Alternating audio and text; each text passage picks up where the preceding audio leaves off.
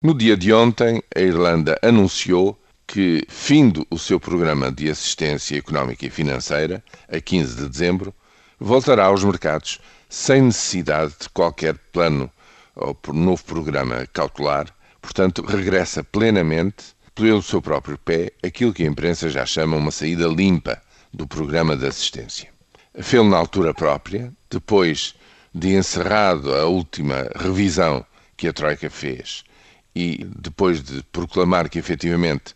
o programa vai acabar eh, dentro de um mês, e esta atuação não pode senão ser considerada de um total contraste com aquilo que se passa em Portugal. A Irlanda pode tomar esta decisão e toma porque não só a sua economia já está a crescer de novo, como já de há bons meses esta parte tem acesso aos mercados da dívida pública de médio e longo prazo a taxas competitivas, isto é, a Irlanda, neste momento, já nas suas emissões paga menos do que a Espanha ou a Itália no mercado da dívida pública. E, finalmente, a classe política foi de uma contenção exemplar nesta matéria. Há seis meses, foi por iniciativa de Dublin que se levantou o problema do programa cautelar como que a sinalizar de que não havia qualquer dogma de saída necessariamente sem assistência por parte da Irlanda. E agora, na altura própria, e só na altura própria, é que voltam a falar, dizendo: bem, nós analisamos a situação, a economia está, no fundo, os fundamentos económicos e financeiros permitem-nos concluir que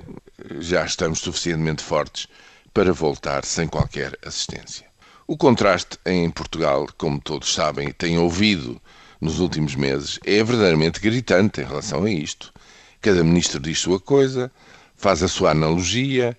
traça as suas linhas vermelhas dizendo que com esta ou aquela taxa de juros é que se pode ou não pode. Cada um lança o seu palpite do que poderá ser esse programa cautelar, que na devida altura foi também aqui em Portugal levantado como uma hipótese pelo governador do Banco de Portugal, em vez de estarem muito caladinhos e esperar por eh, abril do próximo ano para, na altura própria, analisando a situação nossa em termos da economia, em termos de acesso aos mercados, em termos do juro que em mercado secundário é exigido em relação à dívida pública portuguesa, etc. Enfim, em vez de fazer a análise concreta na altura própria, assistimos a esta cacofonia que, no fundo, só revela a grande insegurança daquilo que temos daqui para a frente